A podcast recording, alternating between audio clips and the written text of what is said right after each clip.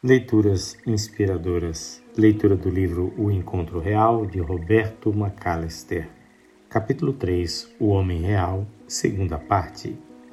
Neste capítulo, o autor insiste em que o homem, para se encontrar com Deus, precisa apresentar-se como realmente é.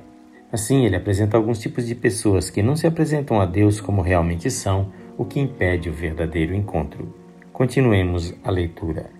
As cinco pessoas que passarei a mencionar são meras montagens, mas elas existem e, quem sabe, são até parte de nós mesmos.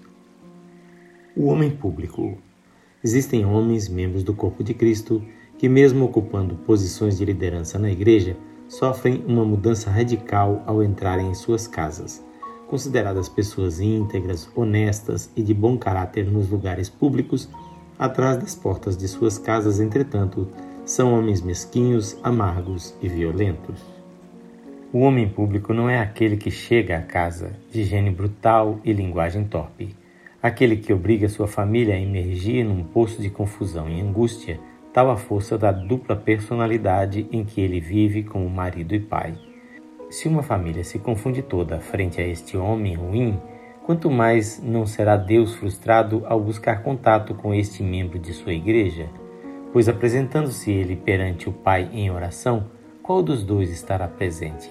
O homem público de maneiras polidas ou o homem mau de gênio irascível e perverso?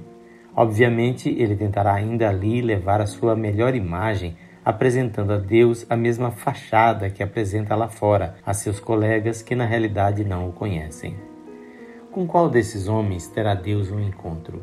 Ou será que a hipocrisia e a duplicidade de conduta o afastam da sua presença? Ao fazer um autoexame, quem este homem vê? Que faz ele para preparar-se para entrar na presença de Deus? O encontro real com Deus ou salva a pessoa ou a destrói. O certo, é indiscutível, é que ninguém jamais continua o mesmo após entrar na presença do Senhor.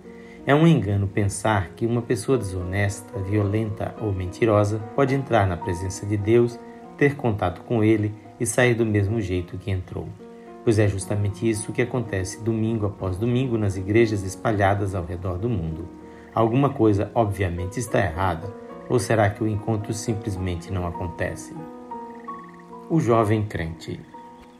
Também há muitos jovens que vivem verdadeiras vidas duplas e sofrem muito com isso obedientes e bem comportados em casa, estão apenas vivendo uma farsa, porque entre os membros da turma a verdade é muito diferente.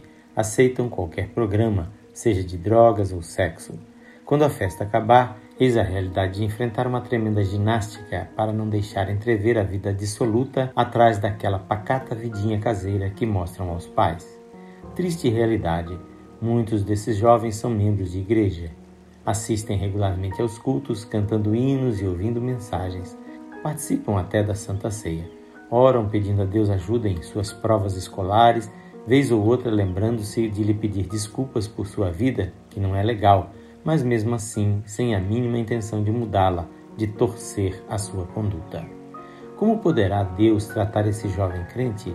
Será ele iludido pelas palavras da sua oração ou pela sua aparência de bonzinho na hora do culto?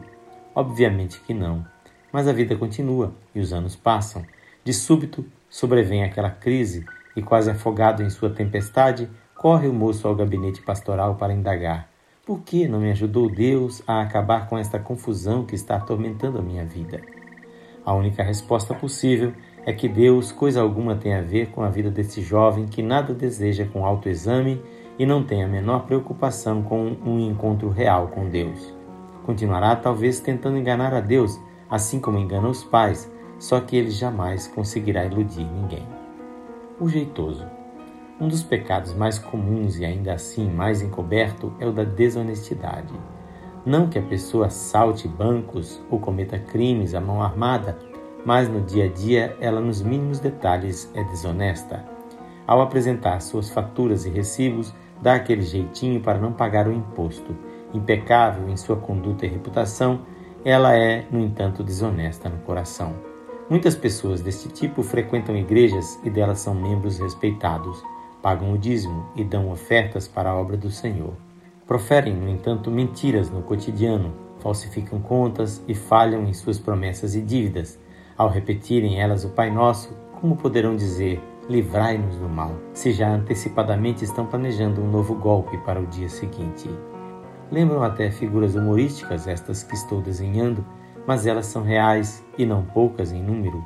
Será que uma pessoa assim, desonesta e mentirosa, pode ter livre acesso à presença de Deus, simplesmente apoiada em uma formação religiosa e frequência aos cultos?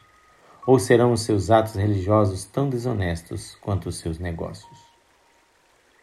Na leitura de amanhã, teremos a terceira parte deste capítulo.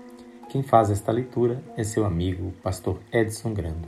Que o Senhor Jesus abençoe ricamente a sua vida.